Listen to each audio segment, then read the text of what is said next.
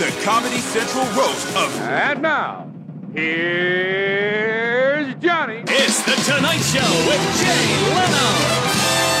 From Universal Studios in Hollywood, it's the Tonight Show with Conan O'Brien. And now, here's your host, Jimmy Fallon. It's the Late Show with David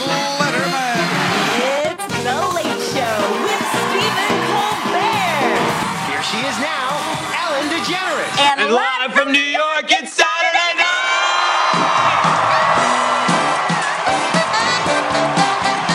It's Saturday Night Live. 各位听众，大家好，欢迎收听本期的《忽左忽右》，我是陈彦良。我是杨一，这期我们的嘉宾是邓拓普。Hello，大家好，我是邓拓普。哎，拓普，你你现在是在上海从事英语教育方面的工作？哎，对，是的，然后也是之前从呃在美国一直在读书嘛，然后读了几年之后回国创业，创业失败之后，然后开始 开始暂时从事一下英语英语教育培训创业。嗯对，因为我知道你兴趣是很丰富，你自己学的是哲学方面。哎，对，哲学和心理学，我大学里面两个比较重要的方向。嗯，然后我还知道你自己的有一个呃很小众的一个爱好，就是当时在美国的时候，你也经常对你会去听一些我们说单口单口喜剧。啊，对的，呃，单口喜剧、脱口秀啊什么的，这个我从高中的时候开始关注，到现在差不多也蛮多年了。嗯你从高中的时候就开始听啊，对，呃，高中你当时最开始你当你当时接触的是哪哪一类的呢？是现在是 QQ 熊那类的？哎，对是的，高中的时候，当时就是有呃，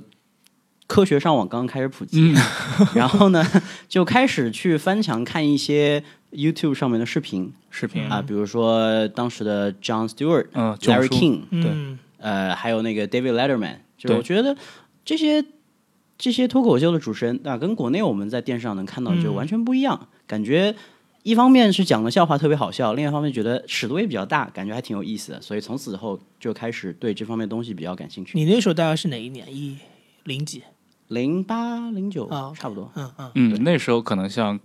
囧叔呀，像 QQ 熊他们在国内还没有说像后面在新小众新浪微博那非样火起来常小众是的，。是的，那个时候古大白话也还没有火嘛。，对对啊对对对对对对，就翻译组什么的是的，是的，是的。啊。像那个时候，我知道后来你们你好像又去看了很多现场的，对，呃，在美国的时候，经常会去乡村俱乐部什么之类的地方，就是比如说全场全部都是白人，然后就我一个亚洲人在那边看，就是乡村俱乐部里面一些比较小众的呃表演者他们在表演。然后其实回国之后，我也有去看上海的一些呃、喜剧俱乐部的一些表演。对，就是但是他们好像也基本是那种以英文单口为主。哎、对的，呃，比如说上海有一个叫空腹 Comedy Club，对，这个就是大部分观众都是白人。虽然说他们现在随着国内吐槽大会等等节目的火起来呢，呃，也越来越多华人去看了，但总体来说，华人观众也好，华人的表演者也好，可能暂时还没有达到就是像美国这样的一个程度。嗯，就是你刚刚也提到了，其实是其实他们是两种表演形式。你最早看的那类，就是电视上像 Letterman Show 这种，呃，他们可能是传统的真正意义上的叫 talk show，对吧？对的，脱口秀。但是可能像那种驻场表演啊，比如说你刚才提到像吐槽大会，他们可能很多有一些单口的这么一个形式。这两种形式，你觉得有什么就是有什么区别吗？我觉得区别最大就在于说单口相声，或者说美国我们说 stand up comedy，、它其实是一个格式或者说形式特别特别纯粹的一个东西。嗯，就很简单，就是一个 performer，就是一个表演者站在台上，用语言去逗笑台下的观众。嗯但是你说的脱口秀也好，或者说像后面我们看到的吐槽大会也好，他们都其实是有单口相声元素的电视节目或者是网络节目，所以这个它就会有很多综合性质的元素，对吧？比如说脱口秀里面就会有驻场乐队对，啊，有那种可能还会有一些即兴的一些小节目，像小品一样的东西。对，这个我相信杨毅应该会比我更了解。对，因为脱口秀其实它说到底就是一个电视节目的形态，它跟以前的这种。呃，无论是酒吧表演或者剧场表演是完全不一样的，因为它的在它出来的载体就是电视。那电视要求的就是一些最起码的，比如说你要呃高潮迭起，然后你每一个这个每一节就是每一个 segment 不能太长，然后你可能要考虑到这个你怎么样变现变成商业，其实跟现在互联网的这个思路是一样的，就是就是它是一个很产品化的这么样一个一个想法嘛，就是我怎么样能很快的让它容易赚钱，所以它就是能把所有的这些呃元素能尽量的揉揉在一起，就短时间内啪啪啪全部都出来，唱歌跳舞，然后聊天、访谈，然后说笑话，全部都有。所以这个是脱口秀，就是我们所说的深夜脱口秀的，就是原初是因为是这个道理。嗯，是我为什么会对这个这个话题突然感兴趣，是因为呃，就是去年年底，其实也就是大概一两个月之前了，两个月前吧。啊、有一家，我当时有一家杂志、呃约稿嘛，本来我要替他们去采访一下那个，就是现在吐槽大会特别火那个李诞，嗯，李诞啊，当然，我我其实我当时没怎么看过李诞的节目，当时为了采访，我提前一个一个礼拜去补了他很多，嗯就是包括他早期的那些嘛，王自健时代，对对对，对，包括他过去一些采访，那个那个杂志其实是一个大看，但是到最后一刻，李诞还是把他呃就爽约了。啊啊，爽约的原因是因为真的太忙了，当然也有可能也有可能这是个借口啊。太火了，太火了。但是我我就后后来就发现，李诞他作为一个讲单口喜剧，或者说我们传统看法上讲笑话的这么一人一艺人，嗯，对？吧？他已经是一个可以说是一个已经地位有点接近娱乐圈一线或者说准一线的这么一个地位了。是没错。对我还我我我直到那时候我才可能发现，哦，原来中国的这个幽默就是就就这 喜个市场的剧喜剧这套市场已经这么大了。就而且你你你不知道你们还记不记得以前在这其实他不是第一个在中国就是说呃因为说单口相声有名的人，就是单口喜剧有名的人，第一个是那个 Joe Wang 黄西，哦，嗯对对对吧？黄西还记得这就是奥巴马当年请他去那个白宫新闻记者会的那个年度那个里面讲，但是但当时他就没算火起来，中央台还请他去呢。黄西对我我是觉得，当然这是我个人的看法啊，就是我觉得黄西的那些段子可能很多在英文世界是管用的，是但是他在中国的话，就是本土化做的不是很好。对他的这个母语的这个笑点很多就有点出入了。因为我觉得，因为我我自己看李诞，我觉得他呢，虽然说他现在在电视上就是视频节目里用了一个那个 roast 的那种形式，但是呢，其实他整个这个团队呢，你要这么说呢，他就是原来的网络段子手，嗯，就网络段子写手的这一套，所以这个这个渊源，其实你相当于是说从中国有互联网开始。就 BBS 时代到后来的博客时代，然后到微博时代，就是它这个是一脉相承，是这一脉传出来的。那黄西其实他完全是，就是说他跟就是邓拓普原来看的那种，就他在美国看完了之后，对那个就比较像，对他直接跑到这里来，他只不过是把它做了一种，呃，相当于是语言的转换，但他并不是一个从这土地里扎根出来的。我觉得李诞完全是，他是他先是有了他这套基于中文、中国中国现在流行文化的这套内容，他只不过借用了一个美国的表演形式。是的，嗯我我非常认同杨毅这点，就是我甚至觉得李诞他可能严格意义上来说不算是一个单口相声演员，对我，觉得他可能更算是一个编剧，是或者说是一个笑话的撰写者。没错，就像他们那一批人，呃，李诞、池子、呃建国、程璐，还有那个他老婆。呃，对对对对，他老婆叫 什么来着？斯文，斯文，对。然后就是他们这一批人，还有什么梁海源他们，嗯就是我觉得他们都是挺优秀的编剧。但你要说这当中真的有谁是特别特别具有单口相声演员的素质的，我觉得可能池子算一个，嗯，李诞呢算半个。对，啊，这样啊，是的，啊，但是在我就是我，当然我对这块完全是个外行。就是我自己看的话，我可能会觉得李诞比池子要有意思一些，这是为什么呢？李诞比池子要有意思，原因在于说李诞他掌控了整个节目的节奏，就相当于说他其啊，就相当于说他其实是一个呃，以一个制片人或者说策划人的性质去帮这个节目定一个风向，或者说定一个调子性质的东西。嗯，但是池子呢，我为什么说他特别有单口相声演员的素质？是因为池子他在甩笑点的时候，非常非常的，就是他的节奏非常非常奏对节奏感非常非常好对，就他能够做到，当你你如果仔细看一眼，嗯，你如果仔细去观察这个节目，你会发现所有人当中出场，呃，所有人出场当中，只有池子是可以，比如说七八秒就让观众笑一次，是但可能李诞他们就需要十秒。然后比如说一些读稿或者说背稿的那些演员明星们，他们可能需要二十几秒，很差，对，对，才能够去把一个笑话给够好。你说到读稿的，我立刻就冒出了张绍刚老师的形象。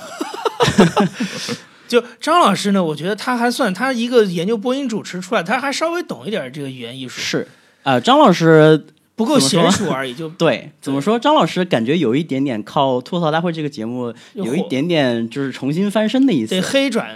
黑转路翻身，对对对对黑转路黑转路，对，就是尤其是能能不能路转粉，还得哎看。尤其是有一有一期，不知道你们有没有看过，就是那个有马景涛那一期，我看了，啊，就那期极度之尴尬的，就是马景涛上去吐槽，就像是喝醉酒了一样。对对对对对，是的，大家都不知道发生了什么。然后后面张老师那段救场还是不错的，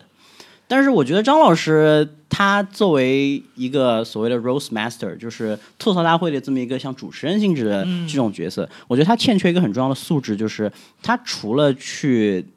以中国式的幽默去埋怨人之外，对吧？他的即兴能力其实比较糟糕的。没错，哎，你刚讲的很重要的一点就是即兴能力，所以为什么就是之前现挂，对，其实刚杨一也说了，这种从 BBS 时代中国的这种网络写手、或者说网络编剧，呃，编笑话、写笑话，包括那个暴走大事件呀，包括像教授那么一派嘛，就做做这种网从网剧出身的，他们其实写了很多笑话，嗯，但是很多东西呢，嗯。就是为什么后来老觉得他们好像跟喜剧还是总是隔着一层嘛？就是其实我觉得有一个很重要的原因，就是他们的一个即兴即兴的能力，嗯，是的，对吧？对，就是即兴能力很重要，很重要。就是因为单口喜喜剧演员，他们都是在一个比较封闭的小的环境里面，所以台下的观众离他很近，然后经常就会有一个术语叫做 heckler。heckler 是就是比如说台下就坐着一个人，他就是要挑你刺，或者说他就是想要找你麻烦。有有有，所以对于一个合格单口相声演员来讲，你针对这些 heckler 做出的这些骚扰性质、干扰性质的举动，你做出一个合理的并且有趣的回应是就特别接下话嘛，接下话你怎么把它圆回来？对，非常非常重要 我。突然想到了一个一个一个非常经典的场景，嗯，就是在英国某人在英国演讲期间被扔了一只鞋，对，差差不多差不多类，那个是很极端的。也是一个比较好的救场。是的，是的，是的，就是如果能再幽默一点就更好了。但是大多数的一般就是最常见的是观众不按照你埋的那个包袱去，就他不接，他直接把它丢在地上，然后你再把它接起来，嗯，是这种，就是因为说中国相声的里面有很多这种，就是抖了个包袱，没有人鼓掌。呃或者说他直接把那包袱穿了，就是说就是观众直接把你甩到地上了，然后你还得再把它捞起来，就是因为否则的话就没有效果嘛，就是人家直接把你这事儿给说破了，就不不好笑了嘛。是对，对，有这种很贱的呀，就是我们以前上课的时候不是经常有这种讨厌的学生嘛？对对对对但这个在中国也 也会有吗？会会会有说相声的很多，如果你去看那种哦郭德纲现场相声，这种事儿很多很多的。对，但是相声这个艺术的话，它嗯跟我们说的跟单口喜剧是，你觉得是一回事吗？我觉得形式反含着呃呃其实是蛮像的，但是内容上面有很大很大的差别。嗯比，如说我们说单口相声，我们通常理解中国的单口相声，比如说侯宝林、呃马三立马三立，对他们其实是虽然说是单口，但他们其实不是讲笑话为主，我觉得他们是以讲故事为主，啊嗯，对吧？比如说一个单口相声可能讲一个特别长的故事，嗯，就我小的时候听的比较多，但我现在差不多忘了。但是对于美国的单口相声演员来讲，比如说 我最近在看那个 Dave Chappelle，就是我非常非常喜欢的一个喜剧演员，他一七年的两个呃两个 special 的两个两个特专辑，我就发现你如果去数一下他全场讲了多少笑话，你会发现这个笑话的数字是非常惊人的。嗯，就他们其实一一个套着一个对他们其实不太追求一个整体性，完整的故事。对他不要求说你有一个从头到尾特别完整的一个逻辑链，但是呢，他追求的是从头到尾就是让观众一直发笑。没错，这个就是你你看那个马三立最经典的那个逗你玩就是的，对，他其实是一个完整的笑话。它当中当然也有，就是他如果他因为他表演很好嘛，他用一些语音啊，或者是一些停顿啊什么的，他确实能引起大家一种效果。但是他其实最后的那个包袱就在最后那一下，是就是那小偷把所有东西都偷走了，然后就说逗你玩儿。是，你这么一说还真是，就相声里面的那些我们说名篇，对吧？嗯，嗯包括表演过的，基本都可以构成一部作品。对，它是很完整的它是个都都基本都是它它不像美美国是美国真的是很碎的，就是说对对对，它就是不。断的不断的要，就是其实你你要你看到它就是跟美国整个娱乐的工业化是完全一样。你看好莱坞的电影也是这样，它它不它并不强调说，就我整个很完，它一定要就是我在呃这个两个小时的电影在播出的过程当中，不断的有剧情的反转，不断的有刺激的镜头，不断的有这些的画面出来。它并不是强调说我整个一个作品的那种完整，所以很多人会觉得商业电影很俗嘛，好莱坞电影很俗气。但是没办法，就是卖钱的就是这样，是，这是文化差异导致的。文化差异导致。就、嗯但是呢，其实呃，区分一个好的喜剧演员和一个非常杰出的喜剧演员有个很大的这个标准，就是这个杰出喜剧演员能不能在这个碎的当中找到一种整体性。嗯比如说我刚刚提到这个 Dave Chappelle，他就有特别突出的特点，就是他他的呃段子或者他的专场是没有任何结构可言的，就天马行空，就想到什么是什么。但是你会发现，他总能找到一个方法去把他的所有的这些材料串成一个整体。比如说，他在去年的一个叫做《天旋地转的时代》这个专这这个专场里面，他就非常巧妙的把他四次碰到非常著名的那个 O.J. Simpson 的这个这个这个这个 个人意识穿插在了他的这个故事里面。所以虽然说他整个专场是特别特别碎的，但是由于有这四个故事嗯穿插进去，你又他又给你一种很奇怪的整体感。就是那种若即若离的感觉。对对对，我觉得这是这就是为什么我觉得可能 Dave Chappelle 是我个人觉得当代美国最优秀的脱口秀演员，呃，最最优秀的单口相声演员。嗯哼，明白。呃，你刚才也提到了，像你觉得李诞呀、池子呀，包括程璐，见过他们都是非常呃好的编剧，也是非常好的笑话写手。那其实我们也知道，像 Woody Allen，他早年年轻的时候一天写五十个笑话，是他也表演过单口喜剧。是但你从出身上来说，他们好像跟李诞、池子啊就是很像嘛。是是挺像的。这个我觉得那那比如说，从我们不说导演或者说不说影视啊，只说在单口相声这个领域，Woody Allen 是一个比较好的导演者，呃，那个表演者吗？嘛，呃，从单口相声领域来讲，伍迪·艾伦其实不算是一个很好的表演者。不算啊。就是如果说你去看一下他最早期的那些呃电视上的脱六六十年代呃六十呃五六十年呃六十年代那些那些他电视上那些那些片段，你会发现呢，他的笑话其实是比较知识分子一点的，就非常的纽约客性质。精英笑话，是，就是需要你去思考一下，然后会心一笑。但是通常情况下，我们理解当中的单口相声呢，是需要那种对，就马上大笑我对，我明白，就是我因为我也我也去看过他那些六十年代当时的节目录像嘛，黑白的那种，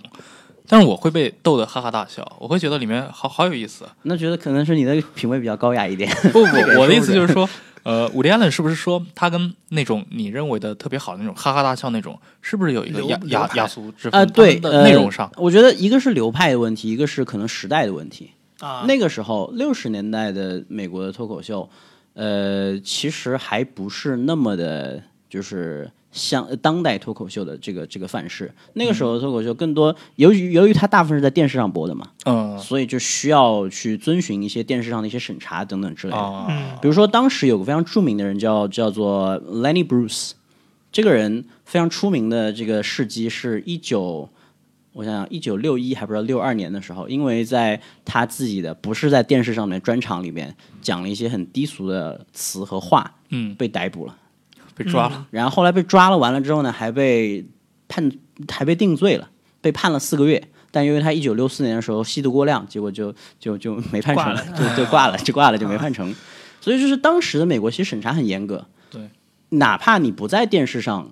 做做表演，你在公共场合做表演，也是会呃被这个当局很很严很严格的去去去管控你在讲什么。所以我觉得伍迪·艾伦之所以他在电视上讲那些段子不是那么的能够让人哈哈大笑，或者说非常疯狂的笑，可能也是跟这个审查有关系。但是呃，比如说像后面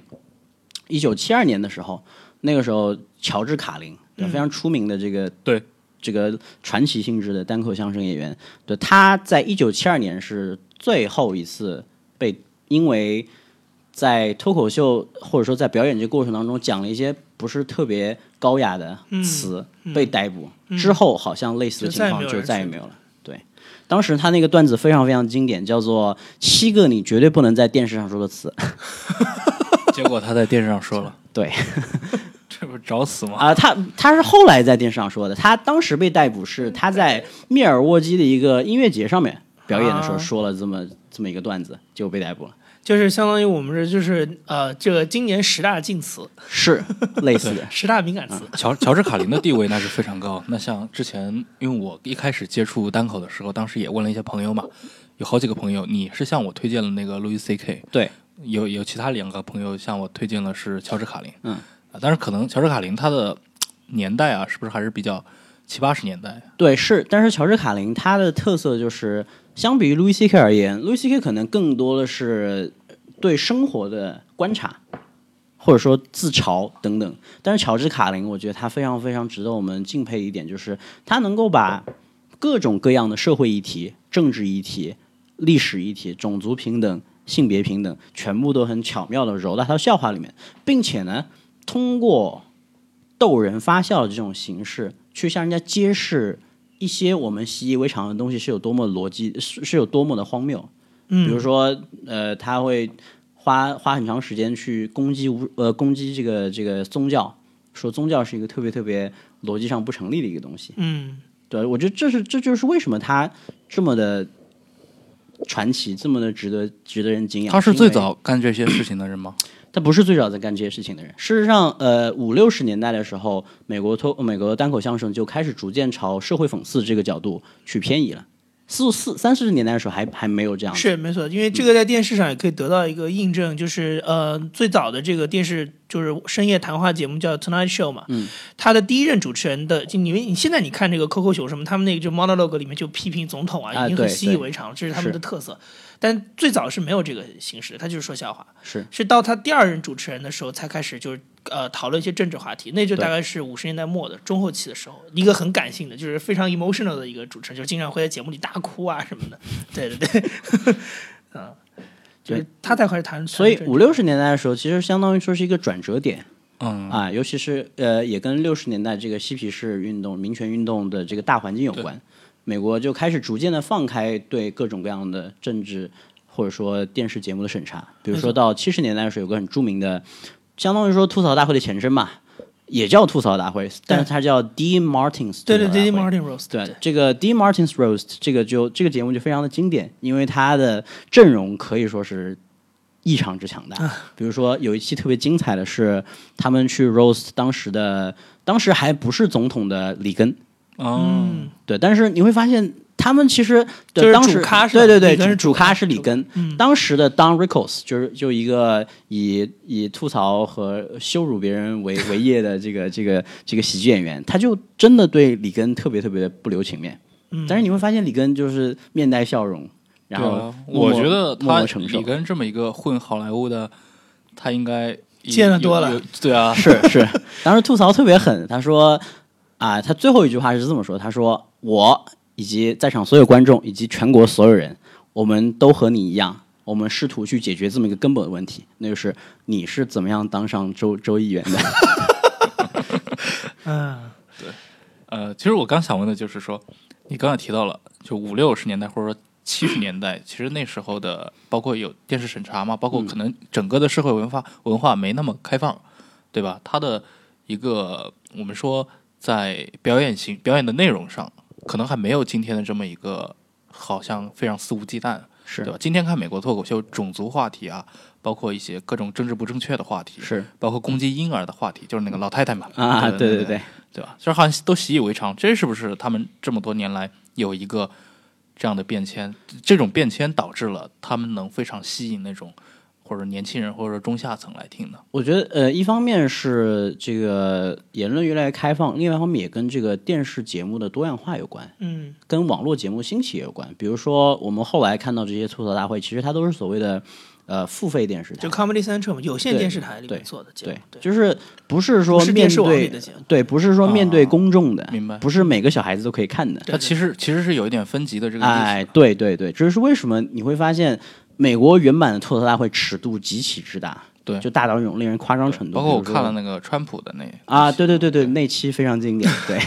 那基本就是人身攻击了。是对，其实就是人身攻击嘛，因为 roast 它的本质就是人身攻击，对，就是通过人身攻击去引但是但是呃，传统的 stand up comedy 里面不是这样吗？就是他的他们两个之间是有区别的吗？呃，传统的 stand up comedy 会包括人身攻击的部分，但是人身攻以人身攻击为主的这个这个喜剧形式呢，叫做 insult comedy，、嗯它跟 stand up comedy 呢稍微有点不一样，可以算是一个小小的分支。冒犯式的喜剧，对冒犯式的喜剧，比如说 Don Rickles。嗯，就我刚刚说的，就是吐槽里根那个人，他就是一个很典型的以冒犯别人为乐的。然后还有一个叫呃现在的一个叫 Jeff Ross 的人，就参加了很多届吐槽大会，不得不说他的吐槽功力是真的很强。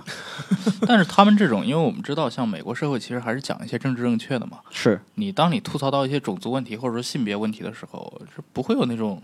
当然会有，一定会有。就是说为什么有没有跨过界的这种踩着红线的，或者是说他们或者他们的红线对，或者他们的红对，因为我我之前看就是因为中国人是其实挺保守的，就是我觉得在就被吐槽这件事情上，因为你看吐槽大会上那些主咖什么坐在那儿，有的人确实是面露尴尬，就是他不知道怎么样来回应，对对他不是很太不是很豁然的来回应这个状态。是但是在美国呢，因为我感觉美国相对来说就是见得多了，就是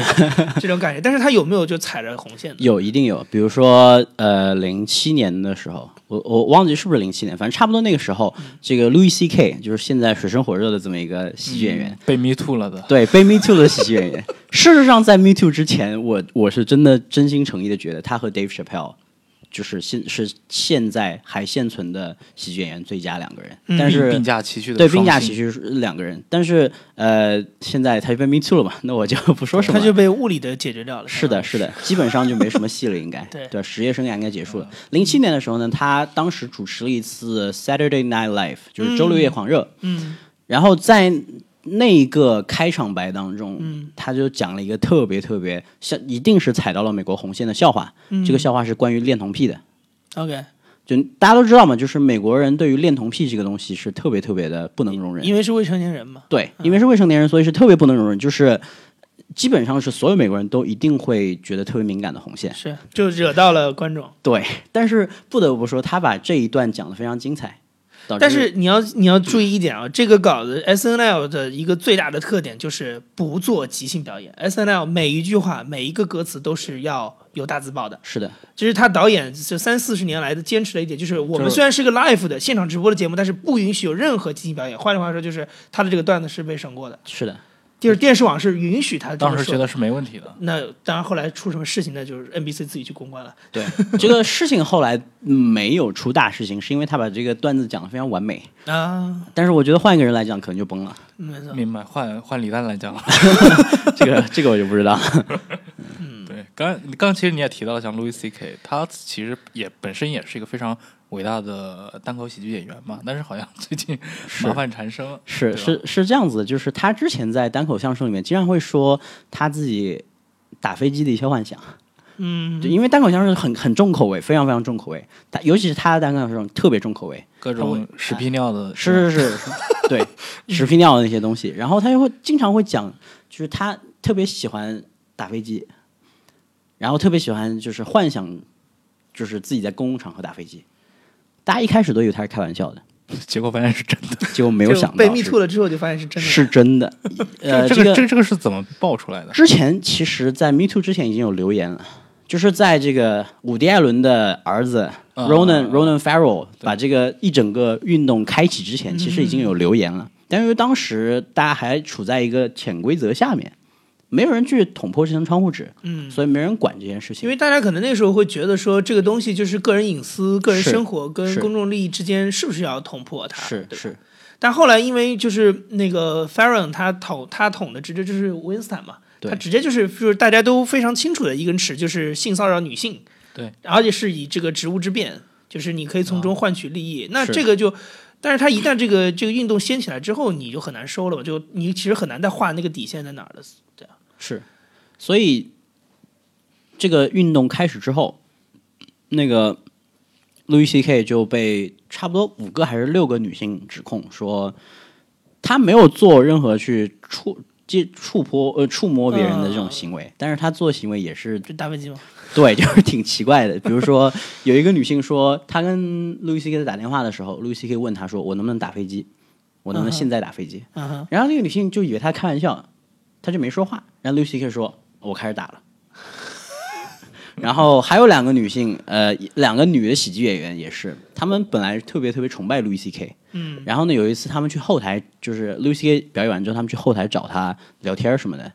结果 Louis C K 问他们说：“我可不可以当着你们面打飞机结果结果真的拔出来了。？”然后这两个女性就懵了，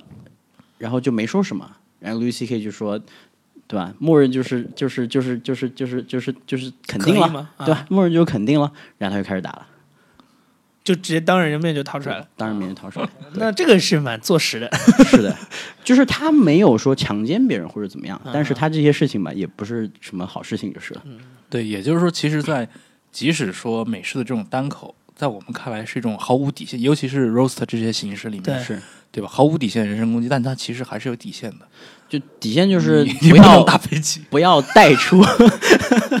就是不要带出这个表演。怎么说都可以。哎，怎么说都可以。比如说，这个有有一次有一期这个呃 Comedy Central roast 是去吐槽詹姆斯·弗兰科，一个很著名的美国演员，就是他演过一个电影叫《一百二十七小时》，当时还得了一个嗯奥斯卡提名。对对对，然后呢，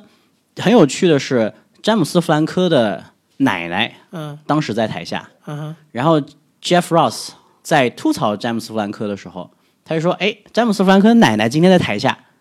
对吧？一百二十七小时就是你生命最后剩下的那么一点时间。”然后，然后全场爆笑，就是这种笑话是可以被允许的。然后他奶奶就就是呃这个回应的也很好，他就是就站起来装作要上去揍他的样子。对，我觉得，因为我是因为我觉得美美国人其实有的时候他有一种表演性人格在那个地方，是的心很大，就是说他愿意用一些不是那种很就中国人那种很羞涩的表情，其实你不你没办法回应任何事情，对，但他呢就是愿意主动的去用一些表演形式，就忽然戏精上身了。是他其实就可以回就解决这个事情，就既不让你自己难看，也不让对方难看。是的，是就，中国人有的时候听到这个笑话的时候，就很尴尬的坐在那个地方。他会不做任何回应。对这个其实是最尴尬的。对，这非常就是整整个气氛都你把你就是我就为什么觉得张绍刚还可以呢？就是人家怼张绍刚的时候，他永远都能做出那种我要冲上哎，对，来打你很，戏精。这就是戏精，这就是是我觉得在 roast 或者是 stand up comedy 当中，这个是最好的一种互动方法。哎，我发现这个东西就我就不光局限于喜剧了，就整个英语民族这种对啊外的这种对对，没错对，外向，你比如说他们的那种演讲，他们的雄辩家，就是即使比如说我们看到一些美国的阵亡将士这葬礼，请一个很普通的母亲上去演讲，都能讲得很没错，storytelling 讲故事讲的很好。但但这真讲这很有趣。对。但嗯同样的情境，你如果把它复制到中国来，你可以想象得到，对，对吧？这肯定是一个紧张的。大部分的中国的但是我我我我我觉得这两年会稍微好一点。而且你我我一直在想，就是这个当戏这个当中到底什么？除了就是中国就是中华民族有一种就所谓的羞涩或者内敛的状态之外，其实是跟大家多年来就是表达上没有太多的自由是有很大关系啊对的缺乏训练，是的，缺乏训练。一个是缺乏训练，可能另一个跟语言本身的构成也有关系。就是你觉得中国比较严谨是吧？因为你从我的感觉里面说，当然不是说更严谨了，中嗯文可能更多是一种书写语言，啊，没错，这也是，啊对这也是，就是同样能激励人心的句子，它基本上都是写出来的。的写出来的句子，就是我们用不同的声音去读它，我们读文字，我们能被激励。是但是在英文里面，可能你真的就是你听它的声音，你会被激励啊到；你看它文字，啊可能这这点我这点我发现，就英英语的节奏感是非常强的，抑扬顿挫，抑扬顿挫，对英语的节奏感非常强，它很多包括我们今天去听丘吉尔当年的那些演讲嘛，就是你会发现，可能他的文字也就那样。但是你要想，可能也跟比如说中文的语法，它的那个句子结构啊什么的，其实是有关系的。因为你中国说话，你比如说你要不断的说“德”这个字，啊。但是“德”其实特别打断节奏的一个，对，尤其是英文当中你要讲一个很长的包袱，嗯，对，是符合语法逻辑的，就是你可以倒装一下或者怎么样。是啊但是中文的话，你太精密了，就是它对。这它其实是一个适合阅读的文字，它并不太适合说，可能。是。就是说你阅读起来，你看那些就复杂的从句是很容易去理解的，但是是。你说出来的时候，它会打破那个节奏感，但是你又不可能把它拆成就多个，那个的话就意思就不对了嘛。对，这这是我长期以来一直 我也觉得自己的一个观点。但其实我觉得这个问问题可以从另外一个视角来看，就是它其实跟电视从业者有关系。嗯呃，比如说我们我我从小就觉得一件事情，就是我觉得中国或者说整个大华语地区所有的颁奖典礼都很尴尬，呃，是没错，非常尴尬。但是你相比，比如说你去看金球奖，对金球奖，它的尺度会比奥斯卡还要再大一点。是他对茶话会嘛那种。对，就是所以你会发现，比如说金球奖这个二十一世纪以来的这些主持人都非常非常的，就是有很多很多经典表演，比如说 Ricky Gervais，嗯，呃，他主持过主持过四次金球奖，每一次我觉得他的表现都是现象级的。嗯，那为什么他们可以做到这样子？或者说，哪怕你随便找两个明星上去，他们在颁奖的时候，他们都可以讲几个笑话，让全场觉得很开心。嗯，我觉得原因不是说，我觉得可能未必一定是跟民族性或者说跟文字有关，也有可能是跟编剧有关。啊，就是写对，因为事实上，他们那些所谓的 award show、所谓的颁奖典礼，他们其实都是有专门的作者、嗯。专门的 writer 去写写写笑话、写颁奖词，对，然后他们记完了之后，他们把背背好这些词之后再上台。但是我觉得中国的颁奖典礼，他们很多时候是想要即兴，即兴的。对，我这个就太难了。这个整个就是一个工业 工业化的问题。对，这就是为什么，比如说每一年金马奖、金像奖，或者说什么 这些，你去看，你会发现，好像真正觉得好像还挺好笑，就只有小 S 和蔡康永，嗯没错，因为他们的即兴能力很强。他们是专业的，是，这这也是为什么《康熙来了》在大陆收割了这么多粉丝的原因啊对？因为你去看他们的节目，无论是十年前还是十五年前，没错，是确实很好看。是包括他们，其实他们上面也有一些节目可能受的限制很多，比如说有一些政治人物来了，连战嘛，对啊，对，连战成那期就功了很很茶话会。对，哎，刚刚你们也提，其实也提到了那个 roast，它嗯是他这个是从七十年代，就美国吐槽大会嘛，它是从呃，其实 roast 这个形式最早出现，第一次出现是一九四九年。四九年，我看到有一个叫什么 New York 什么对，那个呃呃，New York 叫什么 Friar Club 啊对 Club 对哎对对，那个是什么东西？那那个个就是线下的 roast，对对对对，那个就是一个线下 roast，就是一个呃美国的一个俱乐部。然后在那个俱乐部里面呢，七八十年代就定期会有这个 roast 那那个是最早的吗？那个不是最早，最早是一九四九年，也是在纽约，我记得、嗯一另外一个 club 里面，然后第一次出现了 roast 这种形式。就是它等于是从 stand up 里面分出来的一种对形式，它的特点就是只是怼，就不停的就是怼，就是对，对的。然后，嗯嗯，七八十年代开始，roast 就走上电视节目，比如说我们刚刚提到这个 Dean Martin's roast，它就是相比于后面的吐槽大会来讲要文明很多，对，而且上台面很多。你会发现，它整个 roast 也好，呃，就不会场的布置也好，下面的人都是属于那种 dinner party 性质的，大家必须得穿西装革履，bow tie、嗯。那个那个有领领结，然后西装革履，然后而且都是名流嘛。对对对，都是名流。对，比如说呃里根，比如说 Frank Sinatra，嗯。这个 Jimmy Stewart，嗯，就就是那个生活很美好那个那个男主，对。就他们都是就是非常其实是一个非常高大上的场合，然后大家试图通过 roast 这个形式呢去致敬一个人，虽然这种致敬的形式比较鬼畜，但是他们是其实是用来致敬的。没错明，白。然后后来呢，差不多从九十年代开始，你会发现 roast 这个形式渐渐从致敬转成了一个很有趣的、很有趣的东西，就是争议明星，比如说最近丑闻缠身的明星我，明白，试图通过这个来翻身。我明白，就是说他身上有一些已经被大家说到的梗，然后呢，人家很希望你来自己感受一下，这不就是吐槽大会吗？，对，对这就是吐槽大会，就是这个，比如说你自己来面对一下这件事情，这个心态其实很正常。比如说，我们假设你你有一段不堪回首的往事，是啊你如果一直不去碰它，没错。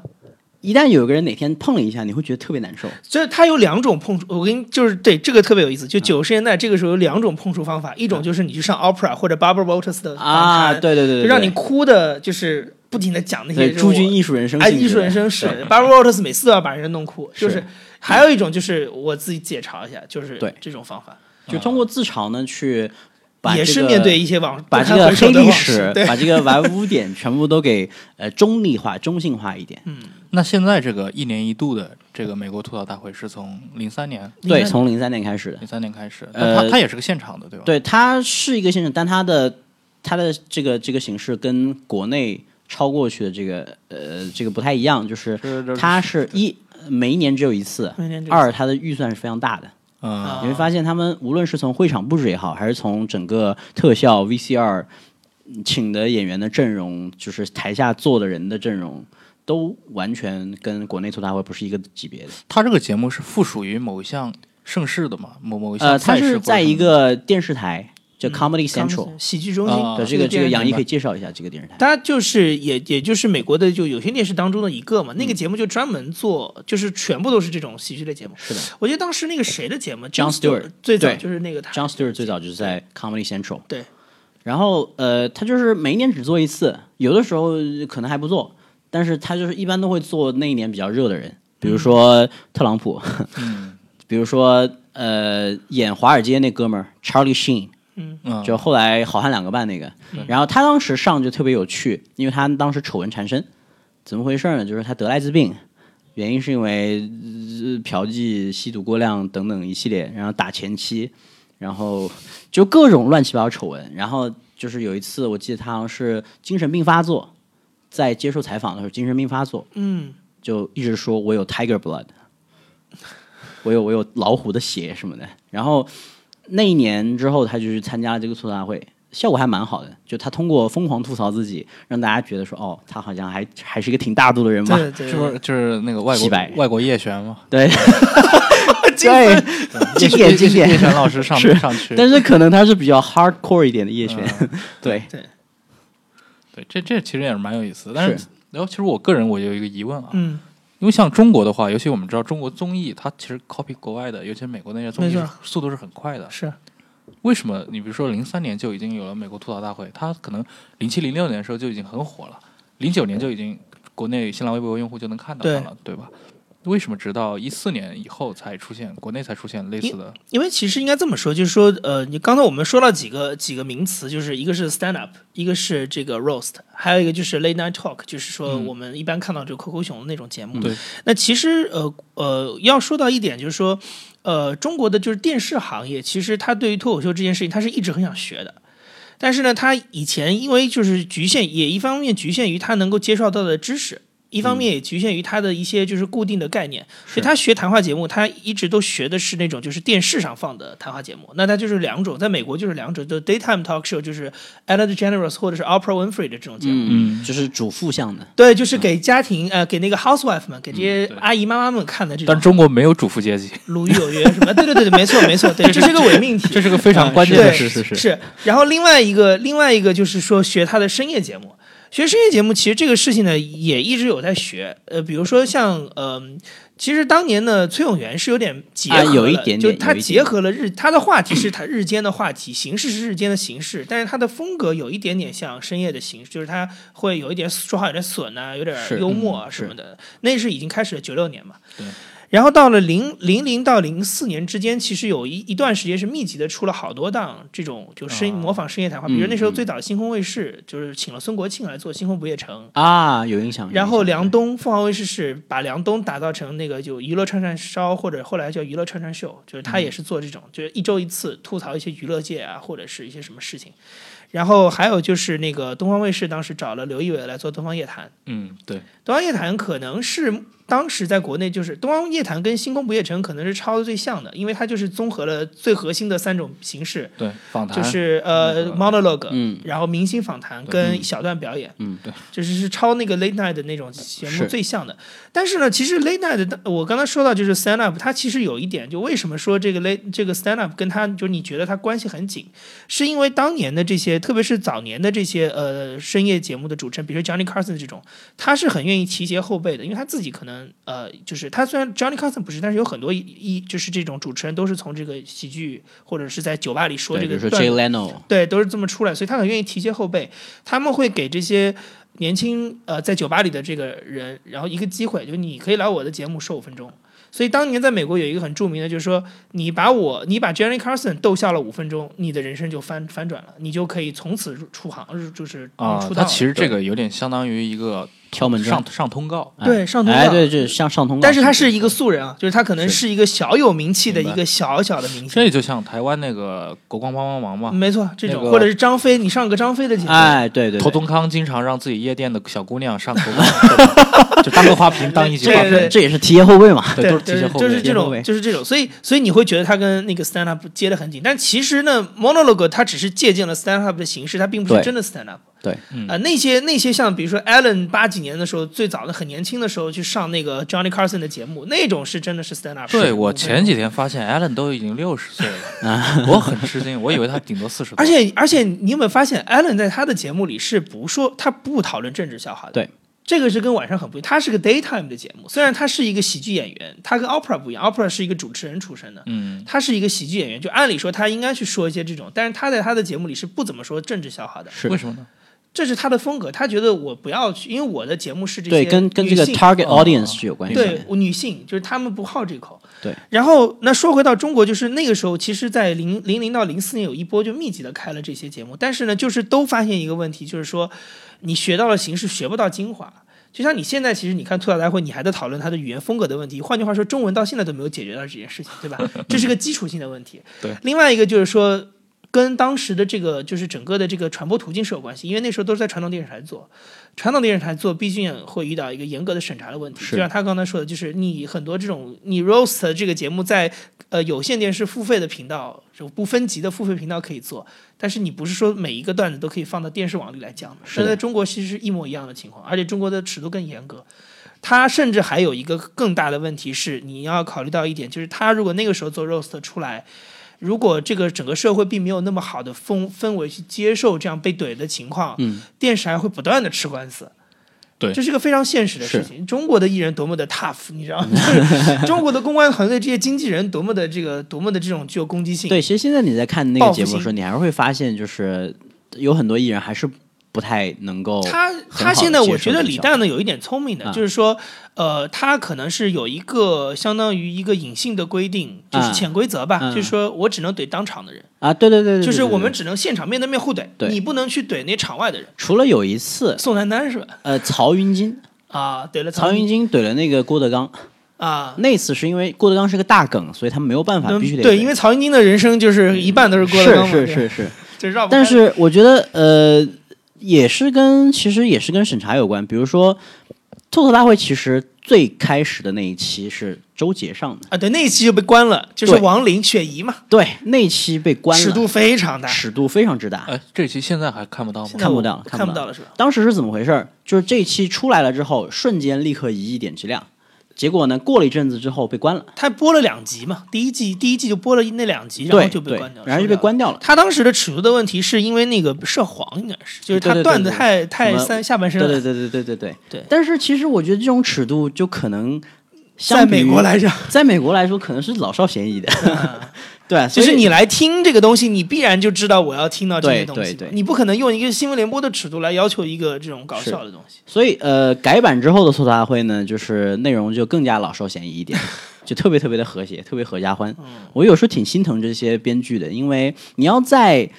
一个很狭窄的范围内去吐槽别人，想把还把观众逗笑，其实很难。对，尤其是你需要去真的怼一个人的时候，讲一个人黑历史的时候，有个很有趣的点，比如说潘粤明上那一期，嗯嗯没有人讲董洁，对，对吧？他们应该有事先沟通过，是就是哪些梗你是可以碰，是是哪些哪些黑点是不能踩的。对，所以当那个放放着一个明显的这么一个梗去碰是对对对，比如说像刘嘉玲那一期，我就很意外，他居然有人提到张曼玉。啊，因为而且后面好像还一直在对对对对对，那就证明刘嘉玲可能可能心里觉得可能她心无所谓。里心会比较大一点，是。吧？然后而且你还有最最最典型的，像徐帆的那一集，是是。徐帆是现场没有几乎没有人怼他的，他跟金星嘛，主咖是金星，金星啊，请拉他来，那集基本上应该是全场大概可能只有一两个段子是冲着他的，是。然后他去怼了别说了别人，但是没有人说他，就每个人到他那儿就跳掉了。对，因为 因为理论他的游戏规则是这个二排三一排二排的人、啊一个个啊都是点过来，对他那就跳掉了。我觉得可能点就在于说他可以怼的点都太狠了，所以不敢怼这样子。嗯对啊，或者是说他可能可能人家就说，哎呀，这个看着金星老师的面子嘛，过来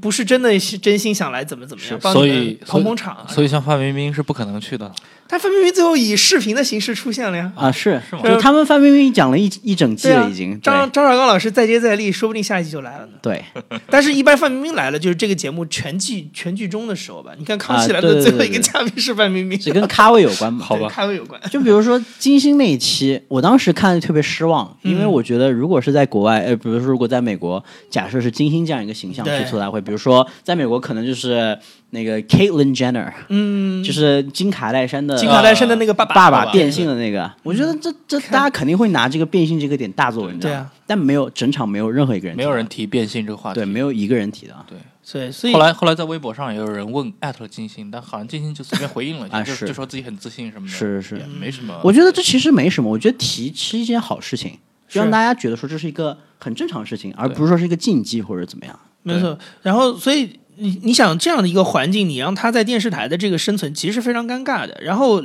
呃，其实你也能看到这几个节目后来都相继都关掉了。对，呃，那个梁文道后来啊不是梁文道，那个梁冬后来是去了百度，他那个节目就收掉了，零四零五年的时候就收掉了。然后星空不夜城后来也没做下去，然后。东方夜谭是不尴不尬的待了好多年，后来刘立伟也离开了。但是好，就是有意思的事情倒是东方卫视倒一直坚持了这一套，就是他，啊。但是他以不同的形式，但是还在维持脱。口秀什么的，对，包括他周立波，先是周立波，对对，嗯。然后今晚八零后脱口秀，包括现在他跟金星，这个其实就是他这套形式，你以各种变种的方法，反正都留下来了。核都还在，是。就是他就是就是说我要留一个这种就是深夜的娱乐的幽默的形式在是，但是可能是不同的节目或者不同的风格吧。嗯。嗯，对你刚提到周立波，其实周立波当时做的那些事情，你从现在角度看，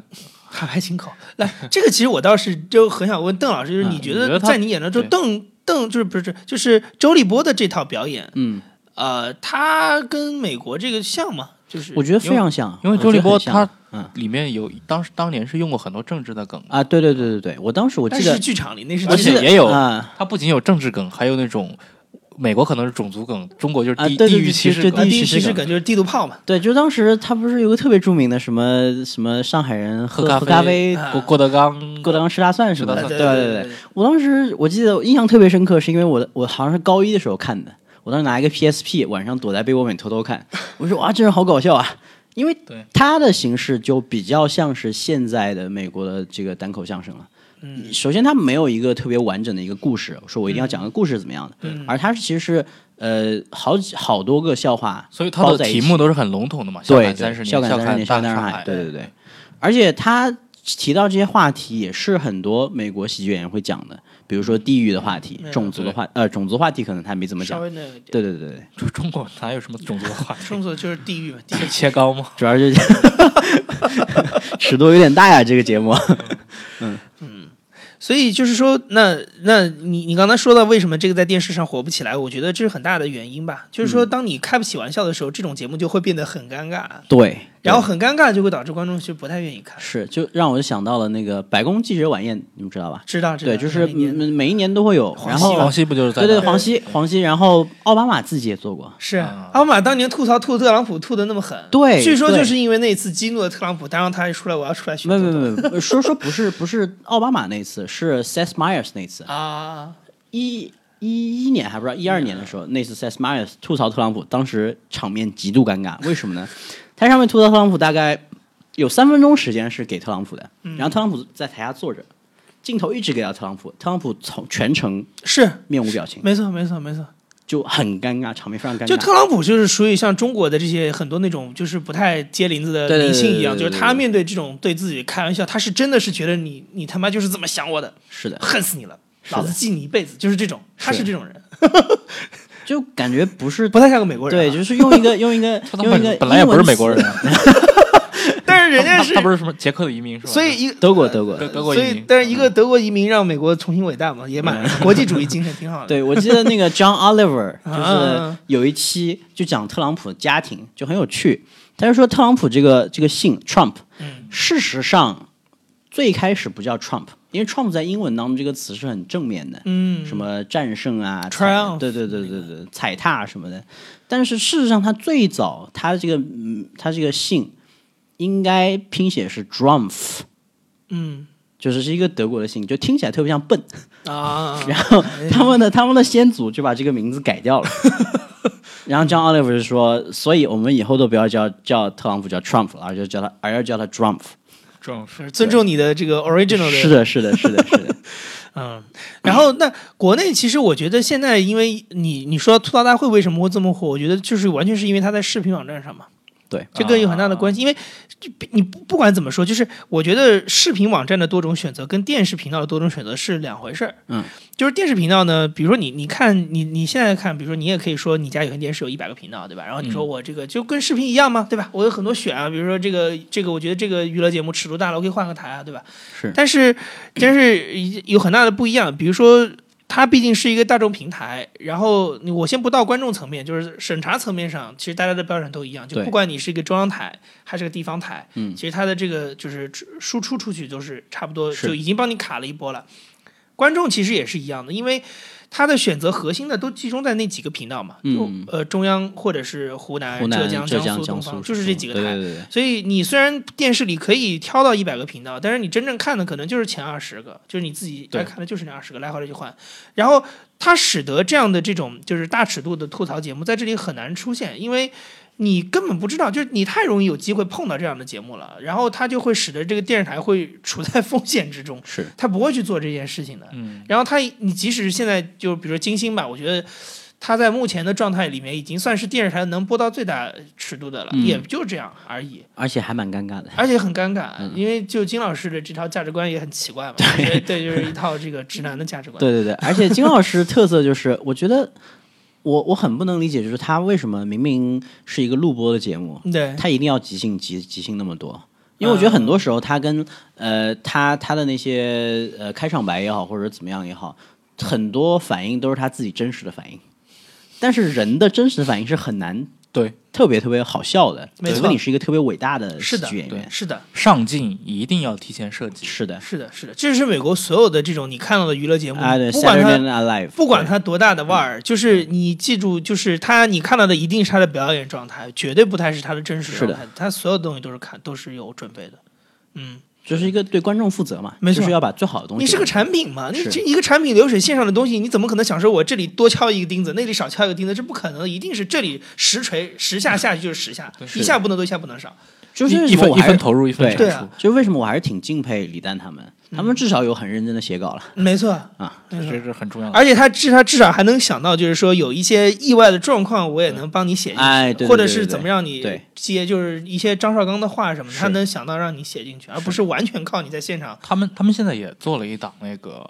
脱脱那个叫什么来着？脱口秀大赛是吧？脱口秀大会，啊脱口大会就他他你看他刚才说的那帮什么斯文都是那个里面对对对选出来就相当于他是相当于选秀啊，提携对新人的意思嘛。算是吧。也我觉得也可能不能叫提携新人吧，就是把更多从后台的人用一种方法让大家知道。啊，对对对，他其实呢，你看，就是他刚才提到这点是是很对的，这个逻辑是对的，因为这些人都是写手，都是段子手，他需要有一个面对观众的的途径，让是试一试，就是你到底能不能真的站在话筒前去说，然后观众能喜欢。嗯吐槽脱口秀大会就是这么一个，至少第一季我看有一个有一个很很很很明显的例子，就是王建国。呃对呃，他一开始上的那一两期，其实不是我在我看来表现不是那么好嗯，对但他后面，比如说你再看他最近上上场这几期，就发现他好像已经逐渐找到怎么样去表演的这么一个。没错，因为你写的人还是要有一个，就是把它转化成表演的一个方法。就是我为什么觉得第二季啊，就第二季脱口大会里面，我觉得其实说的最好的就是呃，非这个专业人士啊，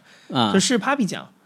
啊，我觉得我觉得 Papi 酱说的挺好，就是他是能把呃稿子里的那些状态都表达出来是，同时又现挂，就是他在现场跟张绍刚的那些对都是互动，都是现场。是因为 Papi 酱是学表演的吧？对，啊，还还有一个我印象特别深就是刻，没有办法是林雪，啊，林雪就是老戏骨，对老戏骨，而且他他他讲笑话就是有一种池子讲笑话节奏是特别快的，对对对对对他讲笑话的节奏是很怪的，对，就他能够在你非常意外的时候，突然把这个哎包袱抖出来，对，对，是反正就是一定要是打观众一个措手不及。是的，是的，就是说，他其实是有有有一套套路是你一定要去学到的，就是可能你得表演。你刚说这个，我我其实我就我就我就想到一个，对，就是那个为什么我们觉得张绍刚呀，或者说觉得很多国内的这些主持人嗯来讲脱口对秀对不好笑呢？没错，因就是因为我们的脑子转的比他嘴快。就是这个是我我刚才后来想到另一个另就是另外一个事情，就是说我刚才说的就是他是电视台在做脱口秀节目嘛，它导致的就是这个人才也是从这个圈子里出来的。对对对，你看这几个人哈，就是那孙国庆是唱歌的，我先不说他，因为孙国庆节目没怎么看过。然后呃，梁冬是学电视的，刘刘仪伟。呃，刘仪伟做电视台的。啊刘仪伟做是做电视不是做菜的吗？呃 我以为他做菜的。就是他至少就是电视台主持人出身，然后这个这个呃崔永元也是主持人，嗯。就都是主持人。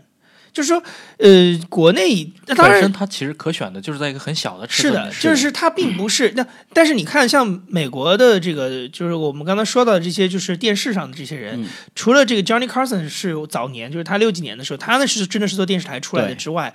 他后面的这，而且他当时做电视台也是一个很好的娱乐节目主持人，是是就是说他不是做做菜的转过来的，他是做娱乐节目转过来的。然后他其他的后面他提携的，比如说 David Letterman 也好，J 呃 Jay Leno 也好，所有的这些人都是那种小酒吧里说出来的人。对的，而且他们不仅在这个圈子里就是说喜剧，他可能还有一些其他的尝试，比如说 Ellen 他 Ellen DeGeneres 是演呃室内情景喜剧啊什么，就是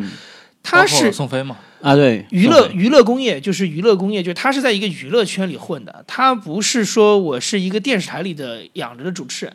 就是说，嗯，主持人有一些是有一些能力，确实是可以的，但是你让他真的去做一个很专业的娱乐表演、嗯，喜剧表演，我觉得这还是隔着行的。这个确实隔得好，你别别不要觉得都是动嘴的，其实我觉得中国大部分的主持人都太严肃了，没错，他都有一个放不下的范儿。是。这是这篇但是你发现美国现在所有一线的主持人，比如说寇贝尔，嗯，对吧？Coco 熊，他是他是学表演的。对，John Oliver 做 stand up com 呃 comedy 的，对。然后这个 Ellen DeGeneres stand up comedy，然后搞了一些情景喜剧，对，他们都有或多或少一些喜剧背景或者说表演背景。而且他们的节目，呃，当然现在其实有点平均了，但是九十年代的时候是一一一边倒全部在好莱坞做的，他不是在纽约做的，只有 David Letterman 的节目是在纽约啊，做的现在在纽约做的比较多，现在做的比较多，但就是他跟好莱坞，就是他在好莱坞做的意思，就是说这个东西是跟那个工业，就娱乐工业是结在一起的，而不是电视的工业。但是纽约也有个很有趣的点，就是纽约可以说是美国的单口相声之都。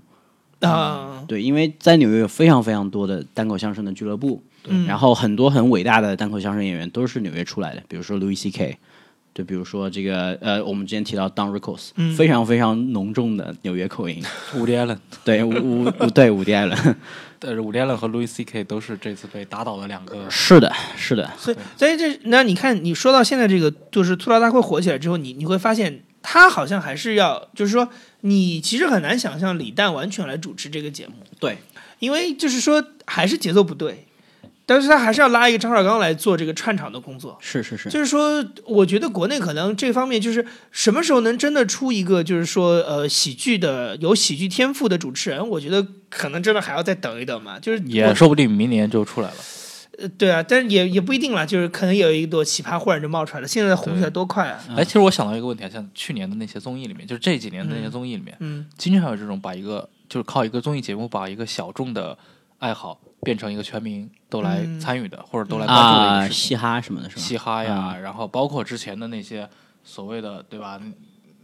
呃很早了，那可能武林大会，当然那个后来就没声音了嘛，对吧？对嗯，那像中国有嘻哈，像这次现在吐槽大会是吧？是脱口秀弄出来了，是你不是这几个类型里面相比来说，是不是中国人可能对笑话接受度其实还是最高的？我觉得算是日常生活当中都会遇到的事情吧，因为就是周围嘴贱的人很多啊，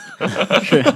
就是是。这这这这其实是，而且你看，就微博里或者是你现在微信朋友圈里这么多人喜欢段子手茫茫多。茫太多了。这个其实是很很，我觉得挺重要的，就是全民来参与这个事情。嗯。还有一点，我你要注意一点，就是年龄层是下降的，对对对就是你你很难去跟我们的妈妈那一辈去说这些段子，他听不太懂的。但是你你年就年轻人是很容易接受这个东西。其实我就是觉得特别可，就是你比如说我们在观察美国的那种文化生活、嗯流行文化生活，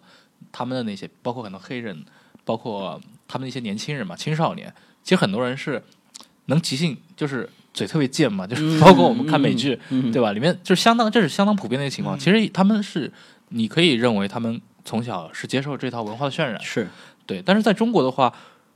即使是有这样的人，但他们没有一个输出的渠道。以前是完全没有啊，因为以前这种就是二流子嘛，就是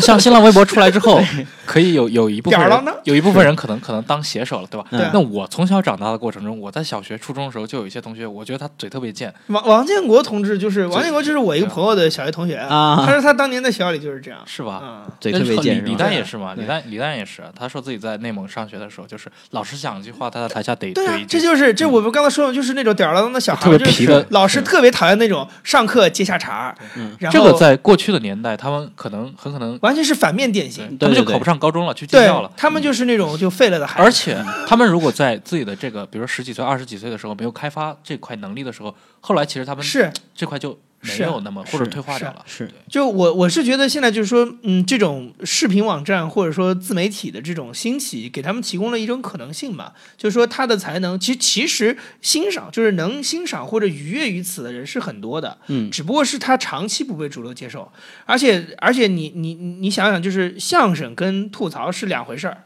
就是相声，大家会被当成是一种中华文化，但吐槽这个事情就它没有那个国，就是中国的那个光环。相声的门槛其实很高的，是的，是的，是的。相声这门艺术讲究说说学逗逗唱你想唱，，他有四门要学呢，说学逗唱他还不止啊。它很多基本功，什么太平歌词，但是 roast roast 是不用学，对，就是唱什么的，谁都唱学是不用学，是不太需要的。它其实主要是以说段子为主，就是那个真的是说学的是类似于像 Saturday Night Live 啊，对对对，哎，但是像这种，比如说我们说反应，或者嗯说一个人的幽默，这是可以训练的吗？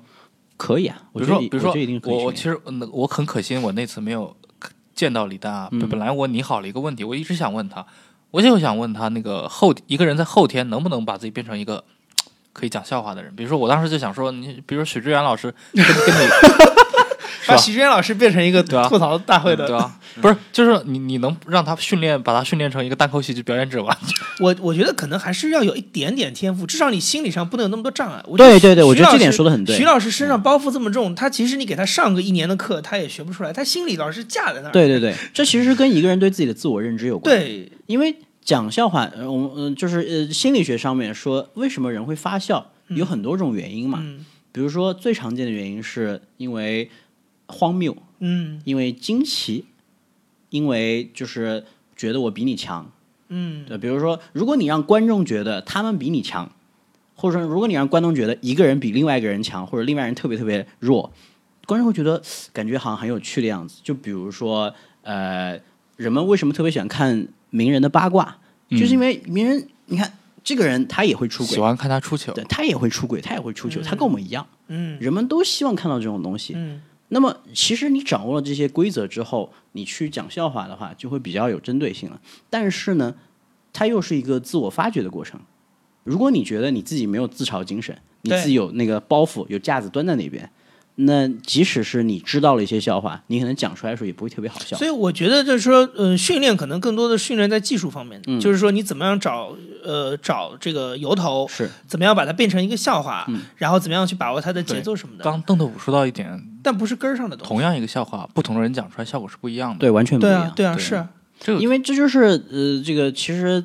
表呃，这个这个演讲当中有个东西叫 delivery，、嗯就你怎么样去把你的内容给传达出来。传达出去。嗯，比如说同样一个笑话，郭德纲讲和我来讲就不一样。郭德纲讲跟李诞讲是两回事儿。哎，对，郭德纲讲跟李诞郭老师是，其实他虽然是一个逗笑的人，但是他不是不太是一个丑角儿，嗯他整个风格其实挺正的，对他长得那个样子不是一种就是很稀奇古怪的一张脸，敦厚的，对对，他挺敦厚的，所以他说话，你看他他说相声特别特别的字正腔圆，然后他是端着的，然后他说他抖包袱的时候也不是那种啊，就是对对对那种特别夸张的的动作，他就是非常正常的说出来。是，但是你看李诞呢，他长得就是小头小脸，走路手舞足蹈。手对手舞足蹈，他就是比较夸张嘛。然后呢，像那个池子就更就更夸张一点，池子完全是一个那种就是那种小孩儿，对就是就是那种调皮捣蛋的小孩儿。九他李诞比他要沉稳，李诞看着比较李沉稳。诞年纪比他大多了。那当然，对就是李诞，李诞的风格就比他要沉稳，他就是比他还要皮，啊，就是其实还是不太一样的。就说白了就是你要想幽默，你你必须得放弃掉你可能坚持的一些东西，嗯，是的，才能够。对，另外一件事就是不要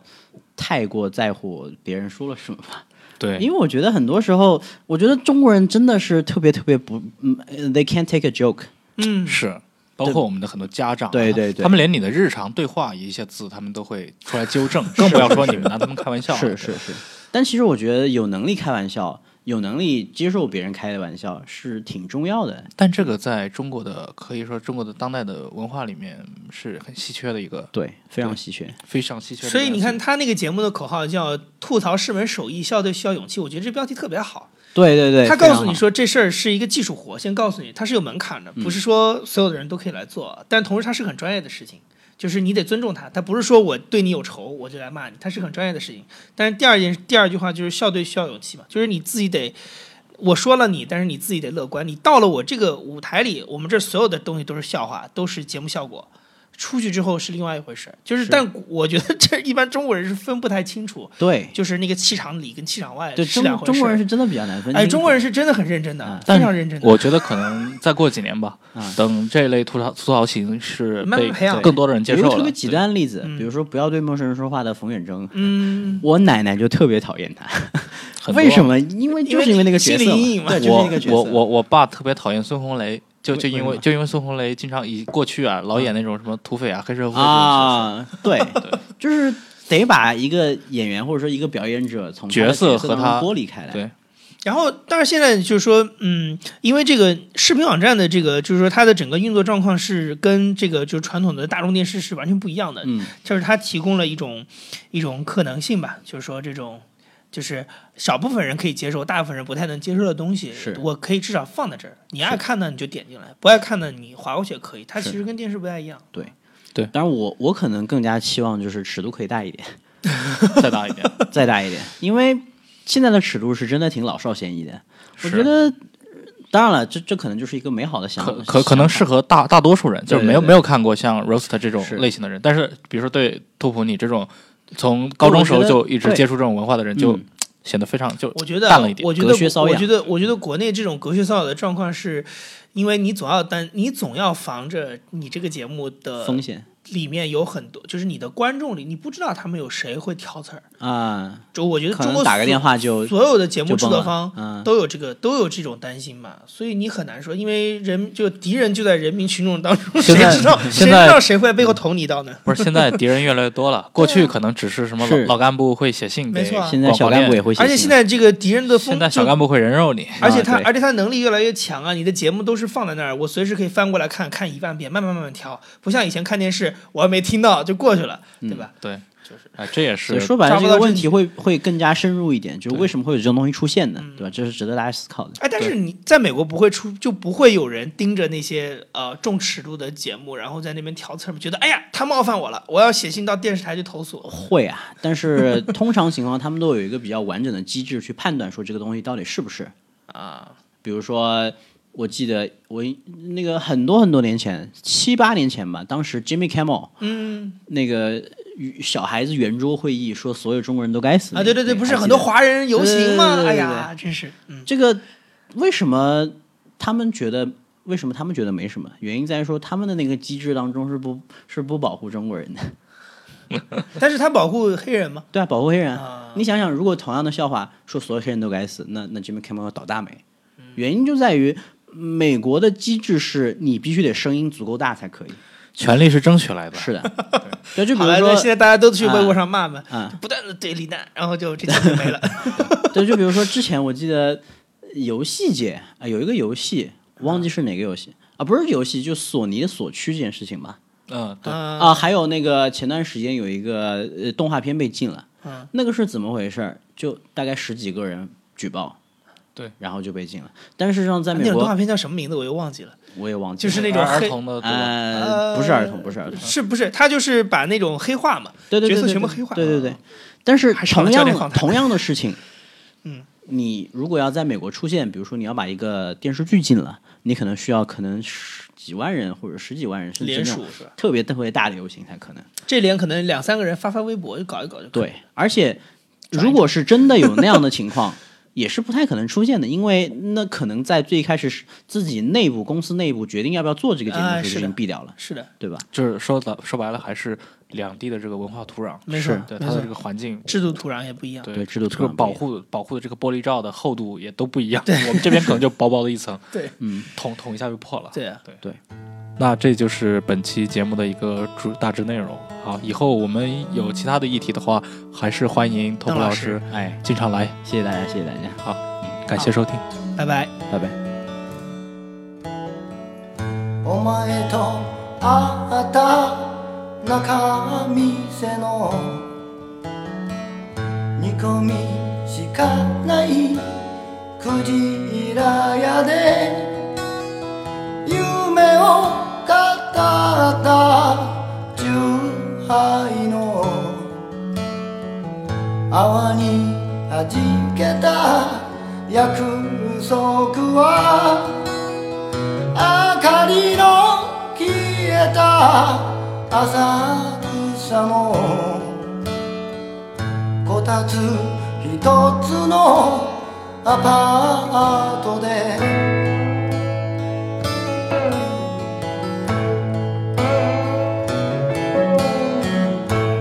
に道なき二人なのに